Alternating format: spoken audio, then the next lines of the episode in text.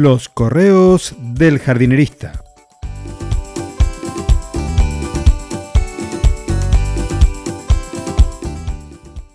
En el episodio de hoy, naranjas y un hongo superpoderoso.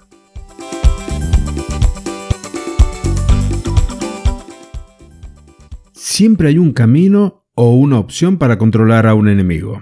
En la Edad Media, cortar las rutas de abastecimiento o sitiar una fortaleza hasta que no le quede más que comer era una manera de ganar una batalla. Si no tienes que comer, a otro lado te tienes que ir. Esto te lo cuento por las hormigas podadoras que estaban en el jardín dejando sin hojas las plantas. ¿Te acordás del jardín de Florencio el que te conté el viernes? A eso me refiero.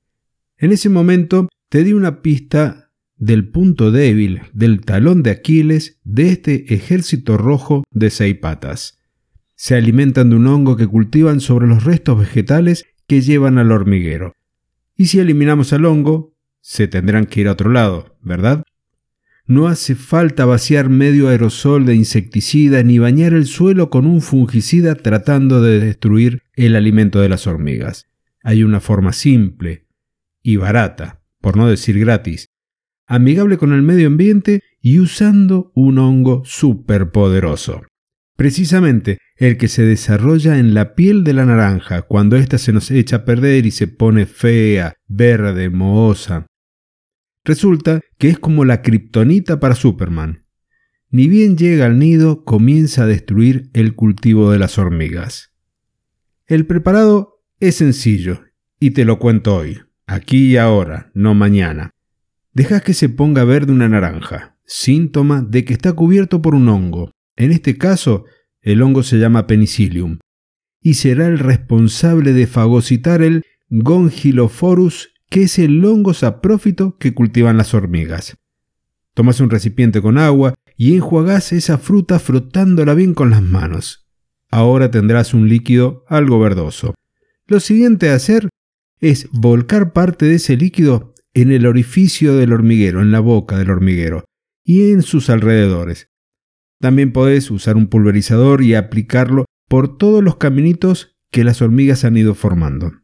Es así de simple y así de fácil.